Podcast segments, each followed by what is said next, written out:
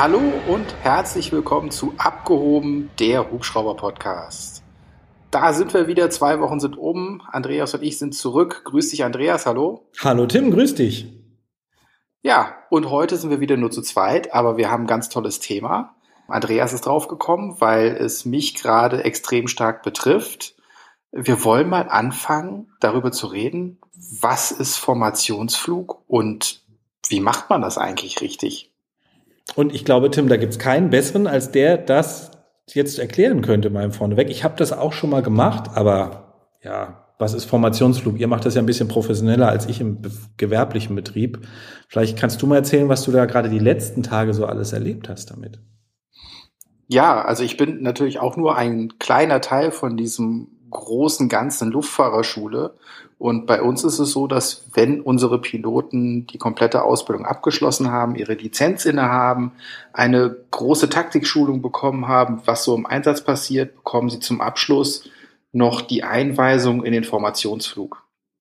Das ist, würde ich sagen, somit das herausforderndste, was man in der Fliegerei machen kann, vor allem mit der Anzahl an Luftfahrzeugen, mit denen wir das machen.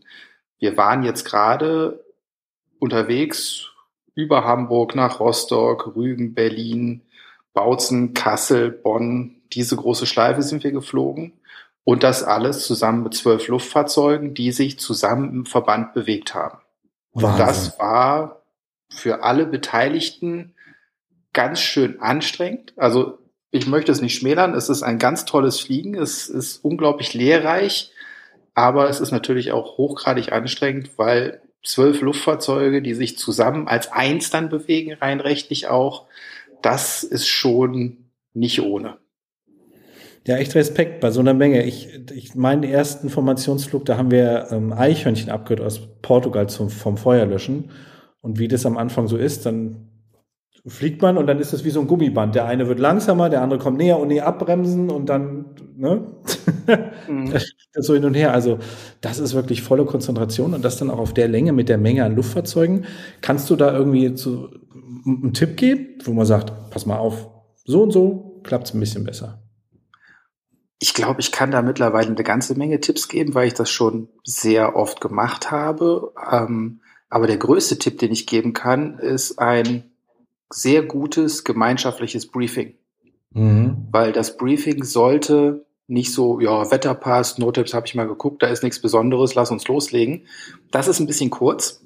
Das Briefing sollte doch schon länger sein.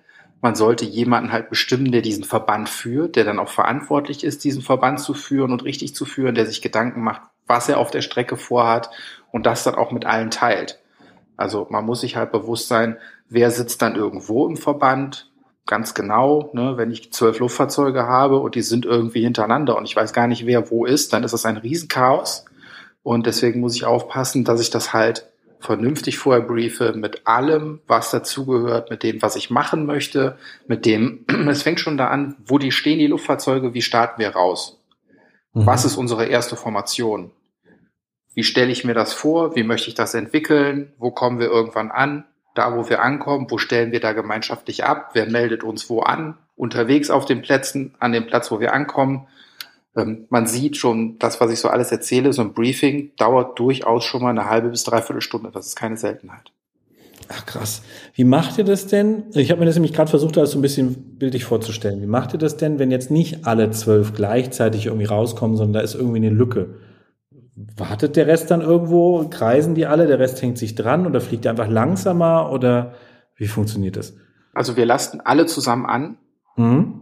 Das ist alles parallel und da wir rein rechtlich ja auch als ein Luftfahrzeug, als ein Verband, äh, als im Verband gelten, mhm. starten wir auch alle gleichzeitig raus. Man ruft dann natürlich zum Beispiel in Hamburg vorher am Tower an und sagt, mhm. pass mal auf, gleich meldet sich äh, der Pirol XY, Formation von zwölf Luftfahrzeugen. Ja. Und dann sagen die schon, oha, zwölf Luftfahrzeuge gelten als eins.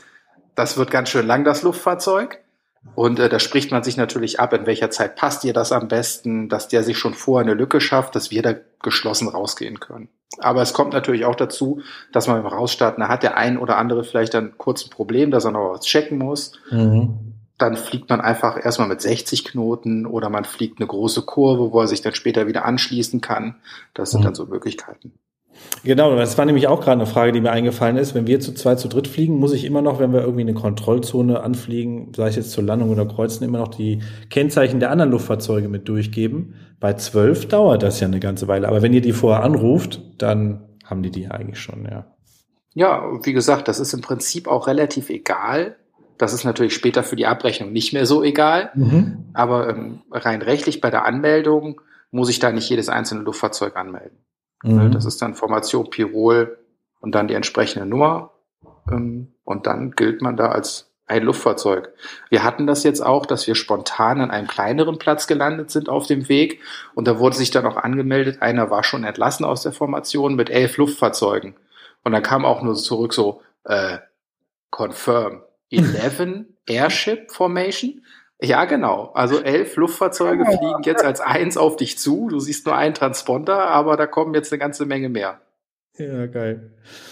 Ähm, was wollte ich sagen? Genau, spannender Punkt, die Abrechnung. Zählt das dann auch als eine Landung? Nee, ich glaube, die brauchen die Luftfahrzeugkennzeichen dann doch, weil es dann mehrere Landungen ja, sind. Natürlich. Ja, natürlich. Ja. Also auch wenn das quasi nur ein Handling-Vorgang ist in der Luft, ähm, da kenne ich mich natürlich nicht aus, mich nicht aus, weil ich nichts mit den Rechnungen zu tun habe, aber die werden schon geschlossen für alle dann jeweils einen einzelnen Anflug abrechnen.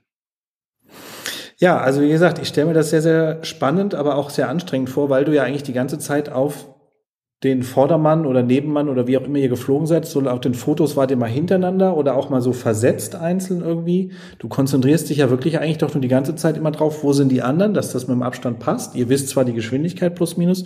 Fliegt ihr das manuell oder beim Autopiloten? Hm. Absolut manuell, das kannst du nicht im Autopiloten fliegen. Also okay. das ist wirklich eine ständige Änderung der Fluglage, die da mhm. erfolgt weil du auf jede kleinste Veränderung deines Neben- oder Vordermanns natürlich reagieren musst. Mhm. Ne, ob du jetzt auf einmal abreißen lässt und sofort ein bisschen aufholen musst, im nächsten Moment wird der vorne zwei Knoten langsamer, das merkst du dann, da musst du auch schon wieder langsamer werden. Das ist also wirklich ein ständiger Prozess, deswegen auch so anstrengend, weil ich wirklich auf jede kleinste Lageänderung der anderen Hubschrauber reagieren muss, damit die Formation dann auch vernünftig sitzt. Und die, die das jetzt gemacht haben, die haben das zum ersten Mal gemacht? Genau. Die Schüler haben das jetzt zum ersten Mal gemacht. Ja. Da sitzt dann jeweils ein TRI daneben, der natürlich entsprechend mehr Erfahrung hat und mhm. ähm, der dann versucht, mit schlauen Ratschlägen äh, die Jungs so weit und Mädels so weit zu bringen, dass sie das, äh, dass sie eine Chance haben, das ganz gut lernen zu können, ja. Wie sieht denn dann das erste Leck aus? Versuch das mal zu beschreiben, weil du hast zwölf Hubschrauber und ich würde mal sagen, na, sitzt im Führungshubschrauber dann auch einer drin, der das zum ersten Mal macht? Weil der hat es ja eigentlich am einfachsten, oder? Der fliegt ja einfach nur. Genau, der hat es am einfachsten. Die Position wechseln wir aber auch immer wieder, ah, okay. mhm. Äh, dass der sich vorne quasi so ein bisschen erholen kann. Mhm. Da dann auch gerne Maschine, die dann wirklich mit dem Vierachs-Autopilot wie angenagelt geradeaus bei einer gleichbleibenden Geschwindigkeit fliegt, damit sich halt der zweite schon daran orientieren kann, mhm. weil sich das nach hinten potenziert.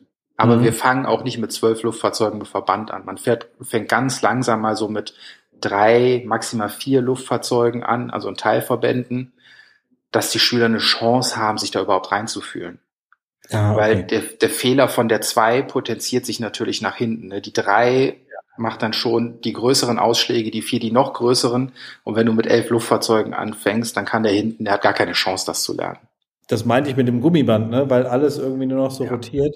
Aber das heißt, dann haben die vorher das ja schon mal gemacht, dann ist es nicht wirklich das, elf, das erste Mal, wenn du, wenn du dann mit elf, zwölf Luftfahrzeugen unterwegs bist. Und, oder? Chaos? Oder geht? Ja, also das, das geht relativ schnell, Gott sei Dank, ja. dass die sich dran gewöhnen. Also am zweiten Tag fliegen wir dann auch schon mal im großen Verband. Äh, ab dem dritten Tag fliegen wir auf jeden Fall im großen Verband weil wir natürlich auch gar nicht so viel Zeit haben. Ne? Wir haben jetzt mhm. Montag bis Donnerstag Verbandsflug gemacht, haben Freitag nur eine Rückverlagerung gemacht, den größten Teil dann ohne Verband, machen das demnächst nochmal, wenn wir die Gebirgsflugeinweisung machen, im Rahmen derer natürlich auch Formationsfluganteile, dass wir uns da weiterentwickeln. Und am Ende ist das richtig, richtig gut. Also nicht zu sagen, dass das jetzt schlecht ist, weil ähm, wer das verfolgt hat, es sind auch Fotos durchs Netz gegangen, äh, wo wir lang geflogen sind. Das sah von unten schon echt gut aus. Ja, ich habe da ein Video gesehen, das war echt. Ja. ja. Von Schön. oben meckert man da noch, äh, weil dann das ein oder andere doch nicht so genau stimmt. Aber das ist halt wirkliches Feintuning. Ne? Und äh, wenn ich mir das da überlege, in welchen Abständen wir da oben nebeneinander fliegen, ja, das haben die Jungs schon gut gemacht. Cool. Aber das ist wahrscheinlich wie wenn du Landungen übst mit einem Schüler. Von außen sieht es schon ganz gut aus, aber wenn du drin sitzt, dann merkst du es halt und denkst so, oh, da müssen wir nochmal. Wir hören ja. mit einer schönen Landung auf, ja. Spannend, siehst du mal. Aber das heißt, ihr fliegt da immer mit 80 Knoten oder mit 100 oder 120, weil sind das alles die gleichen Maschinen oder sind das unterschiedliche, die vielleicht gar nicht 120 schaffen oder? Es sind halt alles die Polizeimaschinen, die auch im Einsatz geflogen werden. Okay. Also wir haben da keine besonderen Maschinen, sondern für uns in NRW ist es jetzt die H145. Bei der Bundespolizei ist es die klassische EC 135. Genauso ist es in Hamburg, in Sachsen im Moment noch, in Brandenburg. Die Hessen zum Beispiel haben eine EC 145, die war dabei. Die Baden-Württemberger waren mit auch mit einer H145 dabei. Und so mischt sich das so ein bisschen, aber die Maschinen schaffen schon mindestens 100. Mhm. Mehr fliegen wir aber auch in der Regel nicht angesagt, weil wenn sich dann so ein bisschen was verschiebt und du musst von hinten aufholen und die fliegen vorne 120, mhm. hast du keine Chance mehr. Ja, eben genau. Deswegen nee, hätte er so sein können, dass eine 120 aus der Schulung irgendwie mitfliegt, weil er nicht genügend Hubschrauber zusammen habt oder warum auch immer, keine Ahnung, ja. Weil die schafft ja, also eben keine 120, ja. Ja, genau. Ah, siehst du mal. Und in welcher Höhe macht ihr das dann? Ja, also wir fliegen ja im relativ flachen Land. Wir gucken, dass wir schon auf einer anständigen Höhe fliegen. Ähm, ich sag mal so 2000 Fuß roundabout über mhm. Grund oder anderthalb. Ähm, es gibt aber natürlich auch, um da taktisch zu sein, auch mal den Tiefflug, dass man das Ganze im Tiefflug macht. Dann auch nicht unbedingt mit dem ganzen Verband, sondern auch wieder in Teilverbänden, dass man sich dann Tiefflugstrecken sucht, äh, wo wenig los ist und das mal trainiert. Hm, okay, siehst du mal. Jetzt ist es so, wenn wir das machen irgendwie und so weiter, wir sprechen uns da meistens nicht so professionell, wir, wir sagen, wir fliegen jetzt zu zweit, zu dritt irgendwo hin. Klar, das sind dann auch alles Berufspiloten, ja, aber trotzdem irgendwie, der eine legt eine Geschwindigkeit fest, der andere hängt sich dann dahinter und dann fliegen wir zum nächsten Flugplatz. Das ist also lange nicht so professionell aufgehangen wie bei euch, wo man wirklich sagt, ey, wir machen jetzt ein Briefing und wir haben zwölf Hubschrauber. Das ist ja bei uns eher wie jetzt bei der letzten Aktion, wo wir von der Leica-Welt zurückgeflogen sind, das waren ja einfach nur zwei Hubschrauber und dann sagen wir, okay, wir gehen mit der Geschwindigkeit raus, los und dann dann war es das eigentlich. Aber ich bin dann trotzdem natürlich vorne, auch da war ich das vordere Luftfahrzeug immer am gucken, okay, ist mein Hintermann noch da, wo er sein soll? Wie läuft es dann bei dir ab? Weil du hast ja davor einen, du hast dahinter einen. Und wie fliegt ihr denn da, dass ihr euch extra sehen könnt? Oder musst du einfach deinen Hintermännern vertrauen, dass die einfach weit genug weg sind und ähm, nicht irgendwo auf einmal neben dir auftauchen oder über dir oder weiß ich nicht was. Ja, äh, im Endeffekt ist es dann auch Vertrauen natürlich, weil es gibt natürlich, wie sollte es anders sein bei einer Behörde, Vorschriften, wie dieser Verbandsflug zu erfolgen hat. Es gibt verschiedene Formationen, die festgeschrieben sind, wie die geflogen werden. Und ähm, da muss man einfach darauf vertrauen, dass jeder weiß, was er zu tun hat und das auch macht. Nichtsdestotrotz ist natürlich der Letzte auch dafür da, wenn da irgendwas aus dem Ruder läuft, dann die einzelne Position anzusprechen und zu sagen, hör mal, du fliegst viel zu weit innen, außen, oben, unten, ähm, pass mal auf. Aber wie machst du das denn das? Wenn du jetzt in der Position 8 bist und du siehst, die 4 ist irgendwie, zählst du dann schnell, oh, das müsste der vierte sein? Oder habt ihr einen Plan mit den Kennzeichen, wer wie wo ist? Oder wie machst du es? Genau das ist, das ist das, was ich ja auch am Anfang gesagt habe. Ähm, das Besondere ist halt, dass man nicht einfach irgendwie rausstartet, sondern mhm. dass man jederzeit weiß, wer fliegt in welcher Position, welches Rufzeichen fliegt in welcher Position und den genau gezielt ansprechen kann. Auch wenn dann Positionen getauscht werden oder so, dass da jeder fit im Kopf ist und dass auch die Paxe, in dem Fall natürlich auch alles Schüler oder in die Übung mit einbezogene, dass sie so dabei sind, dass sie mitschreiben dass man so ein vier bis sechs Augen Prinzip hat und auch jederzeit genau weiß, wer sitzt wo in der Formation und welche Position muss er einnehmen. Und wie mache ich das, wenn jetzt mal angenommen der Leader sagt, ey, kann jetzt mal jemand nach anderes nach vorne, weil warum auch immer wird in der Luft ja dann getauscht. Ihr macht das in der Luft, richtig? Habe ich das richtig verstanden? Ja, klar. Mhm. Ähm, wenn ihr jetzt sagt, die vier muss nach vorne und die eins muss auf die vier, wie tauscht ihr das dann, damit das vom Abstand her alles passt? Weil von oben, wenn man von außen drauf guckt, ist ja leicht, das Rotieren. Aber ich sitze ja im Hubschrauber drin. Wie fädelt sich denn der vordere dann nach hinten wieder ein irgendwie? Oder in die Mitte oder wo auch immer? Naja, es gibt festgeschriebene taktische Verfahren, wie das zu erfolgen hat. Verstehe. Alles klar. Gut. Nein, also Positionswechsel etc., das ist, äh, das ja. erfolgt alles nach einem festgeschriebenen Verfahren. Äh, Okay. Wenn, wenn gesagt wird, die Nummer zwei setzt sich jetzt bitte ans Ende, dann Mhm. weiß jeder, was jetzt gleich passiert. Wenn die Nummer zwei mit ihrem Rufzeichen quittiert hat, wird die ein Flugmanöver ausführen, was so einfach in, der, in dem veröffentlichten Verfahren steht und was jeder dann weiß, was passiert. Ach cool. Wie fühlen sich die Schüler danach? Sind die platt? Ja, doch, die sind auch schon platt. Die sind vor allem am Anfang sehr erschlagen, weil es ist halt schon ein anderes Fliegen. Man ist sehr nah an anderen Luftfahrzeugen dran, Mhm. wo eigentlich jeder Schüler drauf getrimmt wird, halt ja Abstand zu anderen Luftfahrzeugen und auf einmal muss er diesen Abstand dermaßen unterschreiten, ähm, dass man gefühlt seinen Nachbar anfassen kann. Also das sind bestimmt noch 100 Meter Abstand. Mhm. Okay, vielleicht auch manchmal ein bisschen weniger, aber gefühlt ist man auf einmal in der Luft so nah an einem Luftfahrzeug dran, dass einem erstmal so ein bisschen mulmig wird in der Magengegend. Ja, das Ja, bist und ja das- nicht gewohnt. Ja. Das bist du nicht gewohnt und das ist so gegen dein, dein Instinkt einfach. Mhm. Und das merkt man auch am Anfang, dass äh, die Schüler so ein bisschen nach außen tendieren in der Formation, dass sie so ein bisschen raus wollen aus der Situation. Und da muss man halt mit viel Überzeugungsarbeit und viel Erklären sie auch dazu bringen, dass sie ihre Position halten und dass sie sich einfach an dieses Bild gewöhnen. Mhm. Und das Das ist halt dann auch so ein eine schlechte Prozess. Bewertung, so, ne? genau. Dann sagen wir, wenn du jetzt nicht langsam näher fliegst, Ja. nein. Ja, das war bestimmt mal so. Aus alten, uralten Erzählungen kennt man Ja. das, aber ähm, ja, nein. Also es ist immer vom Einfachen zum Schweren. Ne? Deswegen auch am Anfang in kleinen Verbänden, später dann in großen Verbänden. Am Anfang geht man auch noch mehr oder weniger einzeln zur Landung, später geht man geschlossen zur Landung. Ähm, am Anfang startet man einzeln raus, später ist es so, dass man alle zeitgleich zum Beispiel auf der Runway überlegt und alle mit dem gleichen Tempo und der gleichen Steigrate raus. Super Bilder, Mhm. aber es ist halt auch effektives Fliegen mit vielen Luftfahrzeugen. Das glaube ich dir, ja.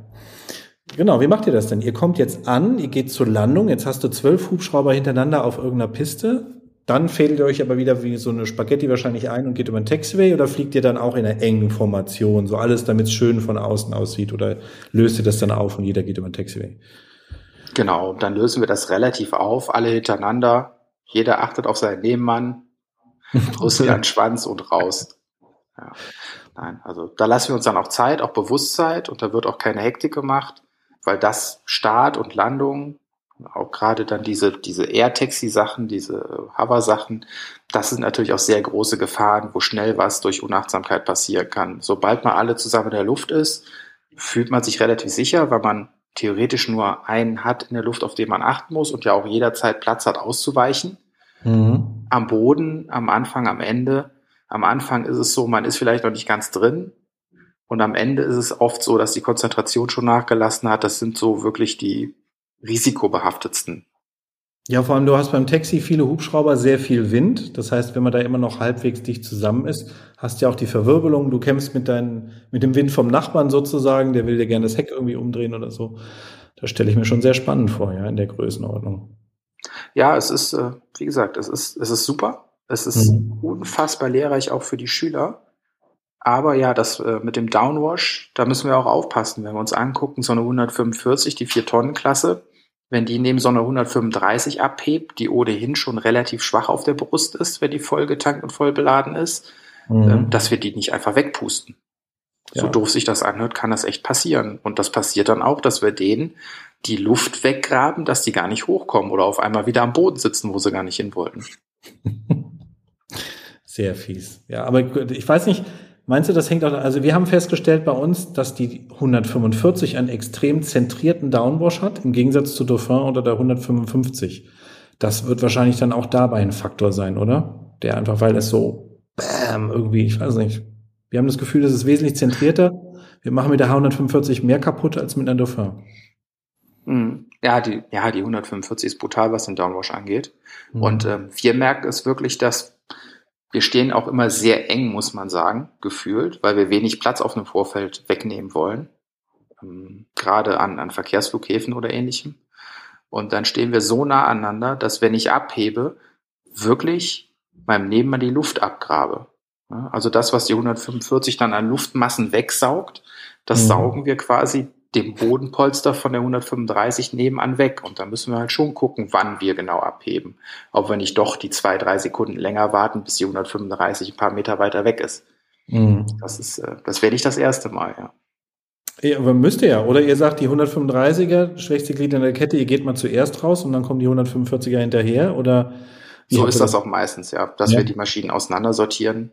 Ja. Ähm, aber ansonsten, wie gesagt, gerade so im Start und in der Landung lassen wir uns auch die Zeit und lassen uns auch bewusst den Abstand, weil wir um dieses Problem wissen und da keinen irgendwie doof dastehen lassen wollen, beziehungsweise mhm. da auch gar keine Gefahr eingehen wollen, dass da irgendjemand eventuell seine Maschine übertorken muss oder auf einmal, wie gesagt, am Boden sitzt, wo er noch gar nicht hin wollte. Bei uns ist es so, wenn wir Formation fliegen und wir kommen in schlechtes Wetter, dann lösen wir die Formation auf, sodass jeder selber seinen besten Weg dahin findet. Wie macht ihr das dann? Sagt ihr dann, nee, dann bleiben wir lieber alle stehen oder nee, wir lösen die auf und jeder sucht seinen Weg und wir treffen uns am Flugplatz irgendwo wieder oder? Das ist eine sehr, sehr gute Frage und mhm. da gehen die Philosophien eindeutig auseinander. Okay. Äh, zum einen sagt man, wenn das Wetter schlecht wird, besser in der Formation zusammenbleiben und jeder achtet auf seinen Vordermann, dann weiß man immer, wo alle sind. Andere sagen, nee, lieber auflösen und jeder guckt nach seiner eigenen Sicherheit. Das kann natürlich je nach Sicht und Schlechtigkeit des Wetters, möchte ich es mal nennen, auch gefährlich werden, wenn man sich auf einmal entgegenfliegt. ja. Das ist natürlich immer sehr individuell abzuschätzen, wie das Wetter dann wirklich ist, wie schlecht es wirklich ist, wie schlecht die Sichten wirklich sind. Ähm, das, was wir eindeutig festgeschrieben haben, ist zum Beispiel der unbeabsichtigte Einflug in IMC, in, äh, in Wolken, mhm. Ähm, wie dann die Auflösung zu erfolgen hat, weil dann muss aufgelöst werden. Mhm. Und da gibt's äh, ganz klare Verfahren, welche Position, welches Flugmanöver durchzuführen hat, damit wir möglichst große, große äh, Abstände zueinander in kurzer Zeit generieren.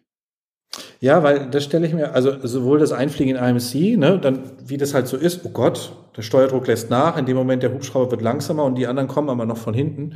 Aber sowohl halt eben auch, wie du schon gesagt hast, bei schlechtem Wetter, wenn man die Formation auflöst, man weiß ja, da sind noch andere Hubschrauber irgendwie mit einem unterwegs, kurz hinter einem, vielleicht sogar schon neben einem, ja.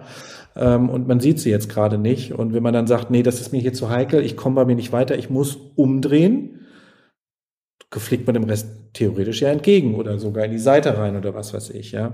Mhm. Also das ist ein sehr spannendes Thema. Aber ich glaube, ihr hattet ja sehr viel gutes Wetter, oder? Also jedenfalls hier war es problemlos ja, bei uns. Wir hatten ja. also wirklich sehr viel besseres Wetter als angesagt. Ja. Wir hatten so die ersten zwei Tage hatten wir ordentlich Wind, was natürlich auch gerade zu Beginn des äh, Formationsflug nicht gerade förderlich ist. Aber wir konnten uns über das Wetter absolut nicht beschweren. Also gerade da, als wir über Berlin geflogen sind äh, mit der Sonne oder auch auf Rügen mit Sonne, eigentlich die ganze Zeit Sonne. Das war ja. schon sehr schön. Hattest du mal das Gefühl oder hast du mal irgendwas mitbekommen vom Thema Wirbelschleppen? Jetzt habt ihr sehr viele Maschinen, unheimlich viele Wirbelschleppen. Das wirkt sich ja mehr auf die hinten aus. Ähm, Hast du noch mal irgendwas stark gemerkt oder so? Weil ich habe ja mit, mit Anne mal ähm, sehr viele Vorträge letztes Jahr zu einem Thema gehalten. Letztes Jahr ist gut, auch dieses Jahr. Und ähm, wollte das bei uns in der Firma auch noch mal groß ansprechen. Aber merkst du das dann? Oder so? Weil zwölf Maschinen hatte ich noch nie vor mir, die irgendwie Wind ja, gemacht haben. Doch, man merkt es relativ stark. Also das ist auch in der Formation, muss man gucken, dass man niemals unter dem Hubschrauber vor einem fliegt. Mhm. Also das geht zwar von den Wirbelschleppen her, das ruckelt dich schon ganz gut durch und das nimmt dir auch Leistung, mhm. die verwirbelte Luft. Ähm, weil wenn du einmal da unten bist, ist es relativ schwer, wieder hochzukommen, ohne kurz rauszuziehen in die neutrale Luft und wieder hochzusteigen. Das merkt man doch eindeutig. Man ja, merkt es auch. Entschuldigung, ja. Hm. Das merkt man auch, wenn man hintereinander fliegt und Kurven fliegt. Dann kannst du das gar nicht verhindern, in die Verwirbelung des Vordermanns zu kommen. Ja, das rüttelt einen teilweise schon gut durch. Das ist nicht gefährlich, weil die Hubschrauber an sich ja generell für ihren eigenen Auftrieb sorgen und nicht so stark verwirbeln, dass man da äh, in irgendwelche Strömungsabrisse kommt. Aber man merkt, dass man da doch äh, schon ordentlich was zu tun hat. Ja, ich habe da nämlich gerade an die armen 135er gedacht, weißt du, wenn die irgendwo beim Start raus und vor ihnen sind irgendwie andere Hubschrauber, dann so, uh, ich, ich komme nicht hoch, ja. Ja. Krass. Sehr interessant. Also es hört sich echt interessant an. Ja, ich mache das ja nur alle Jubeljahre mal so irgendwie. Irgendwie einen Hubschrauber wegfliegen hier, da oder mit Schülern mal mit mehreren ähm, Schülern auf einmal, wenn wir so Ausflüge machen. Aber das ist ja dann trotzdem ein großer Abstand, weil das hat ja vorher keiner geübt. Das sind alles noch unerfahrene Piloten und so weiter. Da kannst du ja gar nicht so weit zusammengehen. Und ähm, für die ist das dann natürlich auch spannend, aber ihr fliegt da ja, wie du schon gesagt hast, ganz andere Abstände und Formationen und bis zur Landung und da wegschweben und so weiter. Das können wir mit denen alles gar nicht unbedingt machen, je nachdem, welchem Stadius die halt sind, Stadium halt sind, ja. Mhm. Sehr spannend. Und das macht ihr einmal im Jahr?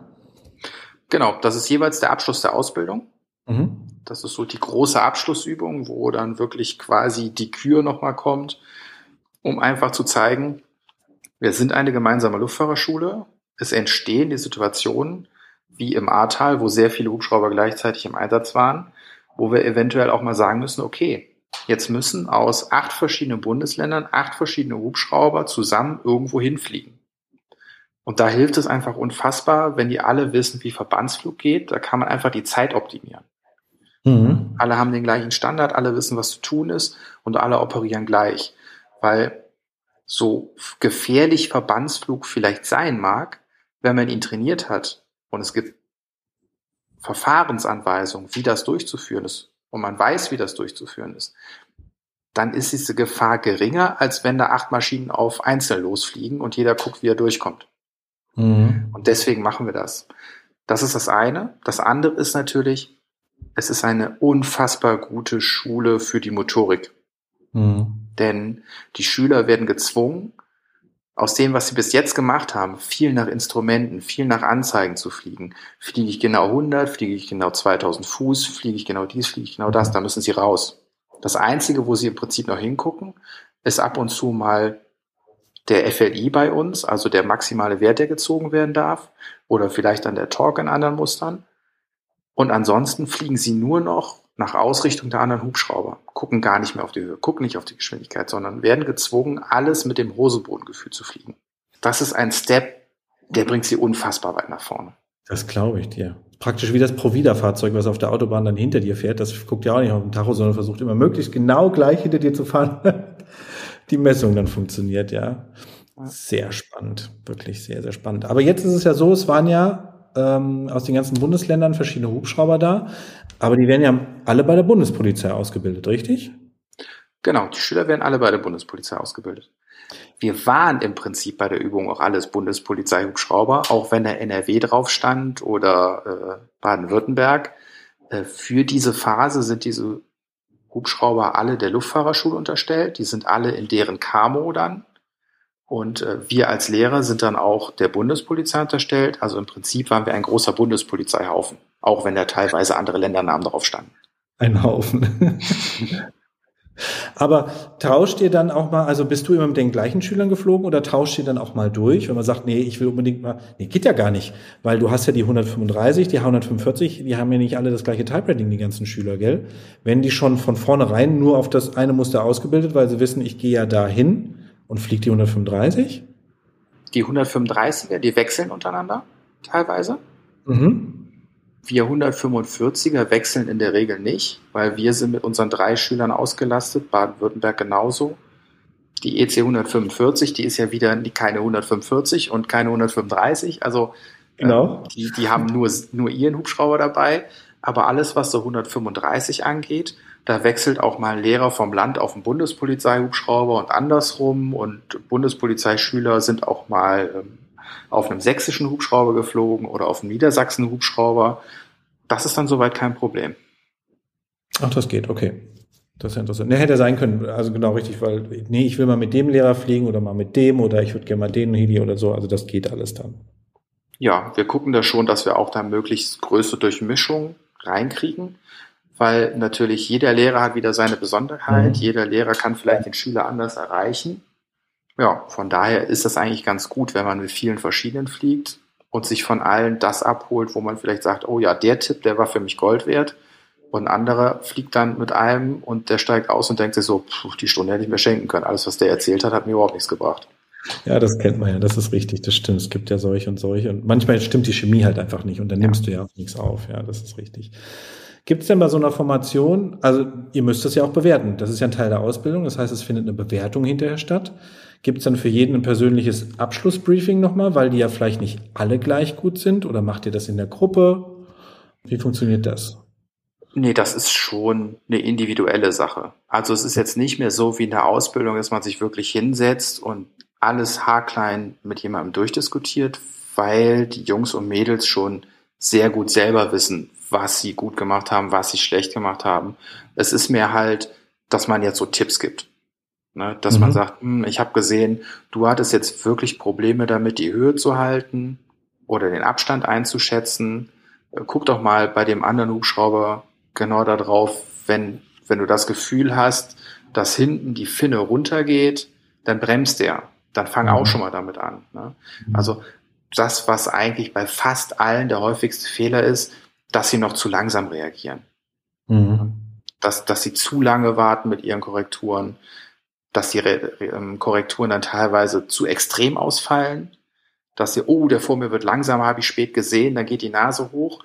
Mhm. Und wenn du das an Nummer drei oder vier machst von zwölf Luftfahrzeugen, dann macht der letzte schon fast einen Salto rückwärts. Ja, genau. Ähm, und da muss man halt hinkommen, dass die, dass die, die Kapazitäten so weit geöffnet kriegen, dass sie halt in dem Großen und Ganzen denken.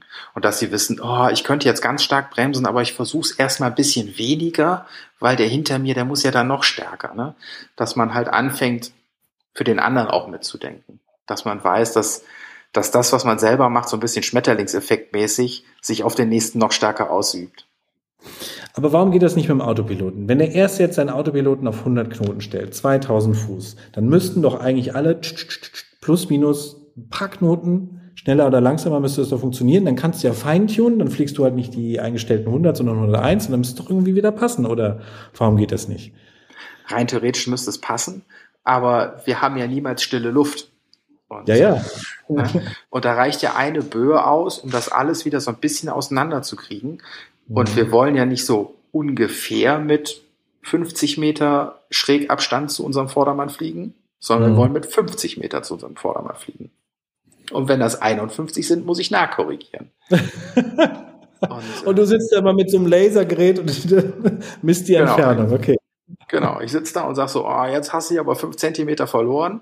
Ja, genau. Nein, aber es, es, sind halt so ganz klare Bilder, die man erfliegen will, wie, der, wie die anderen Hubschrauber sitzen müssen. Ja, das ist halt einfach händisch nur zu machen. Okay. Und wenn ich jetzt anfange und sage, wir verlagern beim Autopiloten und nehmen doppelt so große Abstände, das wird schon passen, dann hat die ganze Übung ja auch gar keinen Sinn mehr. Hm. Hast du vollkommen recht, das stimmt. das stimmt allerdings, ja. Ihr habt ja alle, ja, wie soll ich sagen, ihr habt ja alle eigentlich, für wie viel Sprit habt ihr mal mit an Bord gehabt? Wie lang waren die Lecks? Äh, unser längstes Leck war zwei Stunden 48 Blockzeit. Das war aber auch wirklich so oh. auf den letzten Tropfen Sprit fast gerechnet. Im Grunde sind die Lecks immer so um die zwei Stunden von Anlassen bis Abstellen gewesen. Jetzt sag doch sowas nicht. Erlaubt im letzten Plusreserve. Natürlich. Plusreserve. Nein, also die Flugzeiten sind natürlich dann auch deutlich weniger, weil wir bei, gerade wenn wir anlassen und abstellen, bis der letzte dann abgehoben ist oder der letzte abgesetzt hat, ähm, da war dann teilweise äh, so ein Delta von 25 Minuten. Krass, ja.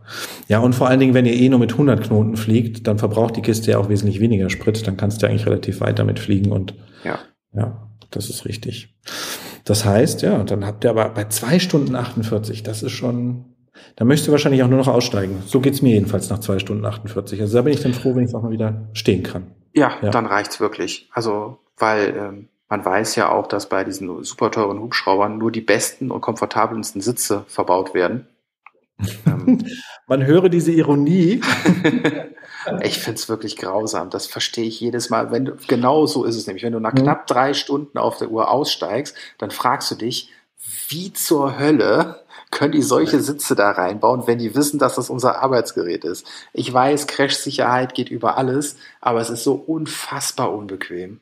Also ich denke auch bei Crash-Sicherheit könnte man bequeme Sachen bauen. Also bei uns haben ganz viele Piloten, vor allen Dingen natürlich auch die Pipeline-Piloten, aber auch viele, die ähm, haben diese, das sind so Kissen, die normalerweise in Behindertenstühlen reinkommen, weil die ja auch lange sitzen, ist halt leider so. Und die haben die auch im Hubschrauber drin. Ich brauch's nicht, also bis drei Stunden ist alles okay, aber ansonsten wird's bei mir auch echt schwierig. Da sage ich auch, nee, komm jetzt. Ich hätte auch gern so ein Kissen, aber Airbus hat so tolle Sitze auch gebaut von der Höhenvorstellung her, dass ich mit meiner Größe da am absoluten Limit nein. bin. Ach nein, echt? Mhm. Du hast den Sitz ganz unten? Hast du so einen großen Oberkörper? Ja, also ich habe, äh, jetzt kommen wir in den Du hast ihn ganz oben, du hast einen ganz kleinen Oberkörper. Nein, aber ich habe wirklich, ich habe relativ kurze Beine, aber einen sehr langen Oberkörper. Ähm, und das hat halt wirklich zur Folge, dass ich da nach oben schwer limitiert bin. Also da passt nichts mehr zwischen. Wenn ich meinen Helm und gerade noch das Nachtsicht gehet, dann ist vorbei. Krass. Ich glaube, du musst Dauphin fliegen oder EC 155. Ich glaube, du bist ja, so, oh, wir haben die 155 auch gehabt und ich durfte ja auch ein paar Mal mitfliegen. Ja, das war bequem. Ja, nee, also von den Sitzen her meine ich gar nicht. Ich meinte eher wegen der Höhenverstellung, weil ich glaube, die gehen weiter runter als bei der 145. Und man liegt auch mehr. Ja? Gefühlt, gefühlt liegt man da so, ist so ein bisschen ein Sportwagen-Feeling. Muss ich mal drauf achten, kann ich dir gar nicht sagen, ja. Aber ähm, wenn ich nämlich zu doll an diesem Hebel ziehe, um den Sitz zu verstellen, dann macht es nämlich Rums dann sehe ich nämlich auch nur noch ein Höhenmesser hier vorne und da oben ist irgendwo das Cockpit zu Ende. Deswegen, das müsste ja dann eigentlich passen, ja. Krass, das wusste ich gar nicht. Dass, äh, dass man das gar nicht so weit runter machen kann bei der H145, dass du, dass du da ein Thema hättest, wenn du dann Sitz hast, ja. Hm, ja, es ist relativ beschränkt, muss man sagen.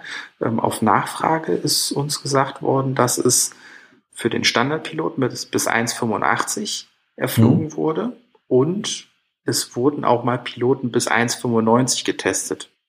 Und das war angeblich alles im Rahmen. Aber darüber hinaus äh, sagt wohl auch Airbus, hm, wird's eng. So, Tim, wie groß bist du? Das müssen wir natürlich jetzt auflösen, das kann sich keiner vorstellen. Ich bin 1,93 mit lange Oberkörper, also wahrscheinlich so oberkörpermäßig eher über 1,95, was mir dann die Probleme bereitet. Komisch. Okay, aber interessant, ja. Das sind wirklich diese Probleme, die dann ein Pilot mit sich herumschleppt. Ich meine, bei vielen Hubschraubern sagt man ja, die haben das Ding konstruiert und am Ende fiel denen ein, der Pilot muss noch mit rein. Mhm. Ja, also wenn ich mir die Tür bei der Dauphin angucke, wie man sich da so mit so einem Spagat rein und durchquetscht und so weiter, oder auch bei der Bo war das so, also große Piloten haben da echt, haben da wirklich ihre Probleme, um da reinzukommen. Hm. Was machen wir denn da? Aber so lang fliegst du eigentlich gar nicht so viel, ne? Ansonsten die Schulungsstunden sind kürzer. Ähm, ja, ja, das sind, das ist jetzt genau dieser Verbandsflug, wo man wirklich die ganze Zeit drin sitzt. Und in zwei, in drei Wochen die, das Gebirge, wo wir halt hingehen. Vor dem Gebirge wird wahrscheinlich diese Folge erscheinen. Also wer uns da sehen will, äh, wir werden vom 8. bis zum 22. Oktober im Gebirge sein ungefähr. Und äh, ja, nochmal unser Verbandsflug und nochmal ein bisschen Ausbildung vom Berchtesgadener Land bis rüber ins Allgäu machen. Super schön. Also das ist ja echt eine traumhafte Kulisse da unten. Da ja. bring mal viele Fotos mit. Kannst mir gerne posten. Das, da, boah, das ist Wahnsinn. Also da sind, werden auch jedes Mal so viele Fotos gemacht, weil es einfach wunderschön ist. Eine, auch wieder eine sehr herausfordernde Fliegerei, aber auch einfach wunderschön, diese Berghütten anzufliegen, diese schroffen Hänge anzufliegen. Da sieht man mal wieder, was Natur so kann und wie klein wir eigentlich sind. Also es ist schon atemberaubend. Äh, apropos, was Natur so kann, was macht ihr denn, wenn das Wetter schlecht ist, die Wolken tief sind? Dann fliegen wir im Prinzip nicht. Also okay. wir, wir müssen uns halt natürlich. Halt ja. Genau, also da müssen wir warten. Es ist auch nicht selten, gerade in den Alpen, dass wenn man eine Staulage hat, dass wir sagen, mhm. okay, wir starten heute nicht um acht, sondern wir starten um zehn. Wir müssen einfach warten, bis die Wolken sich aufgelöst haben. Es gab auch schon Tage, wo wir gesagt haben, heute kommen wir gar nicht raus, das macht keinen Sinn. Äh, wir machen einen Wandertag. Genau. Ja, genau. An den Tag hatte ich nämlich gedacht, dass so zwei, drei Tage sind, wo du sagst, das ist, ist die Wolkenlage gibt's nicht her. Was macht ihr dann in der Zeit? Habt ihr Büroaufgaben, Wandertag, spielt ihr Uno oder Mau Mau oder? Naja, wir, wir haben ja nur einen Auftrag zu der Zeit, das ist Gebirgflugausbildung oder Verbandsflug. Und ähm, wenn sich das partout nicht eröffnet, dann müssen wir gucken, ob wir in der Zeit eventuell unsere, uns Museen angucken. Wir sind ja in München, ähm, da gibt's tolle Museen, auch fliegerisch relevante Museen, die man sich angucken kann, ob man irgendwelche anderen Themen durchspricht.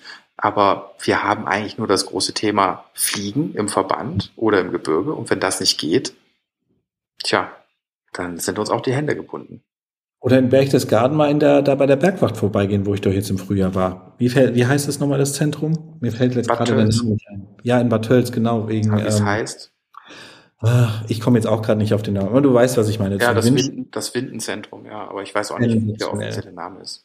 Ähm, also allein das schon mal an sich anzugucken, was die da alles für Möglichkeit haben, das ist schon sehr spannend gewesen, das muss ich echt sagen. Dieser Kältekammer zum Klettern und Höhenrettung und so.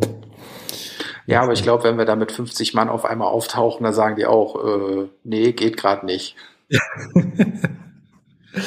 Siehst du mal. Krass. Oder Mirko, Mirko besuchen bei Red Bull in Salzburg, Mirko. ist ja auch nicht so weit. Sehr gute Idee, ganz genau richtig. Der würde sich sicherlich auch freuen. Und der kann auch 50 Mann beschäftigen, da ich meine, der Hangar ist groß genug. Das stimmt. Ja, da waren wir auch schon. Letzt, vorletztes Jahr. Oder ja. letztes Jahr? Nee, letztes Jahr waren wir da. Siehst du, ja, Mirko besuchen ist eine gute Idee. Das ist richtig. So, das heißt, ihr habt jetzt, die, die sind jetzt fertig, ne? Die Klasse oder die Klassen oder die Piloten, die ihr hattet. Das war jetzt das letzte Stück. Die sind jetzt, was sind sie denn jetzt? Bundes- oder Landespolizisten oder ähm, Hubschrauberpiloten als Ziel ist oder wie? Sowohl als auch sind jetzt alles fertige Hubschrauberpiloten, schon ein bisschen länger, haben jetzt die erste äh, Einweisung Verbandsflug gekriegt und bekommen jetzt im Gebirge noch die Gebirgsflugeinweisung und die letzte Einweisung in den Verband, wo wir dann auch geschlossene Verbände fliegen. Und dann, Ende Oktober, geht's in den aktiven Dienst als vollständiges Mitglied unserer Flugeinsatzgruppe. Boah, mega, oder? Wenn die dann alle fertig sind. Kriegen die nochmal eine Abschlussprüfung oder ist es einfach nur, jetzt kommen diese Einweisungen und danach kriegen sie alle nochmal? Genau, ich sag mal, so weit wie sie jetzt gekommen sind, wenn sie sich nicht total behämmert anstellen, um das mal so zu sagen, äh, passiert da auch nichts mehr. Mhm. Nichtsdestotrotz kann das natürlich immer noch passieren, dass da jetzt einer auf einmal den großen Hammer rausholt und irgendwas reißt, wo man sagt, okay, ist nicht geeignet für den Flugdienst. Aber das passiert in der Regel nicht mehr. In der Regel ist das jetzt so wirklich eine große Abschlussübung, wo wir alle zusammenarbeiten und da auch keine großartigen Prüfungen mehr äh, bestanden werden müssen, sondern jetzt ist es noch so ein bisschen, nehmt auch mit, was ihr kriegen könnt. Wir genießen das Ganze auch ein bisschen und mhm. dann ist die Ausbildung abgeschlossen. Wie endet das dann? Das, äh, dann sind die direkt Ende Oktober sind die weg und sind im November dann schon bei ihrer Einheit? Oder wie geht das? Ja, also so schnell, ja. ja? Die haben natürlich noch äh, eine große Abschlussfeier, eine offizielle Abschlussfeier, wo ihnen nochmal offiziell die Lizenz, die Schwinge überreicht wird. Mhm. Das ist ein schöner, hochoffizieller Teil. Mhm. Am Abend gibt's dann nochmal eine Party mit allem Mann zusammen und dann gehen alle ihre Wege. Und die zwei Jahre, die sie zusammen auf engstem Raum wirklich verbracht haben, die enden dann. Und dann sieht man sich erstmal nicht mehr wieder. Krass. Gut, es wird wahrscheinlich eine WhatsApp-Gruppe geben, Mit dann Kontakt halten werden. Ja. Seht ihr die irgendwann vielleicht nochmal wieder, weil man sagt, die kommen nochmal zurück, wenn die zum Beispiel Instrumentenflug kriegen sollen oder sowas? Oder?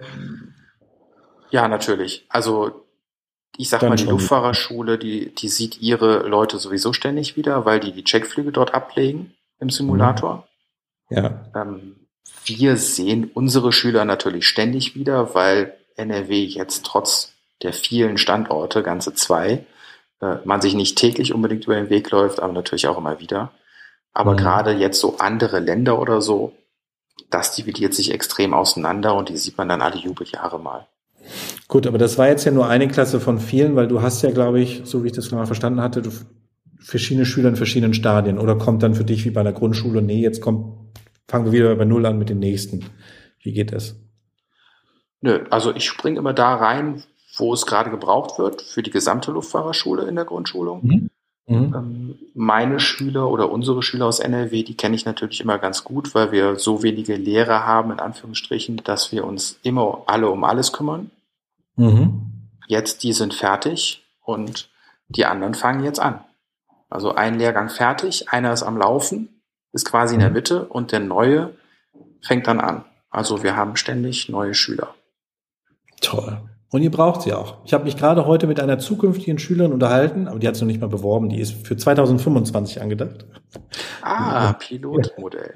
Pilot, genau, das Pro Pilotprojekt sozusagen. Pilotprojekt, so heißt es ja. Na, da wollte sie sich nächstes Jahr bewerben für 2025. Also da drücke ich euch die Daumen, dass er viele zusammenkriegt, ja, weil ihr braucht ja welche, habe ich gehört. Ihr braucht dringend Piloten.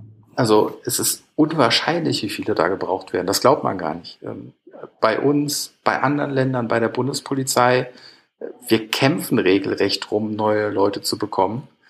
Weil man will ja jetzt auch nicht unbedingt den nächstbesten oder die nächstbeste. Man möchte natürlich auch möglichst gut geeignete, die dann zusätzlich noch zu einem passen. Also nicht zu mir persönlich, sondern zur Staffel. ähm, ja, das ist schon eine große Herausforderung. Aber auch wir bereiten gerade unser neues Auswahlverfahren vor. Und da bin ich auch schon sehr gespannt, weil ich das erste Mal aktiv als Aussuchender, wie sagt man da, als Teilnehmer auf der Seite der, der ausschreibenden Teilnehmer. Können wir dazu mal eine, können wir dazu, kannst du dazu eigentlich was sagen?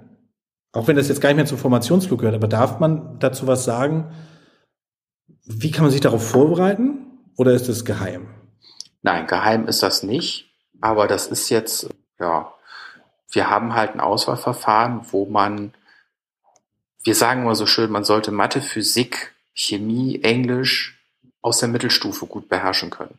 Also wir erwarten jetzt keine großartige Mathe-LK-Klausur, wo ich mit äh, fünf Variablen arbeite und sowas. Nee, es ist schon, sollte ich mit Zahlen umgehen können, ich sollte mich in der Naturwissenschaft auskennen können, dann ist man zumindest schon mal für den Anfang ganz gut aufgestellt bei uns im Auswahlverfahren.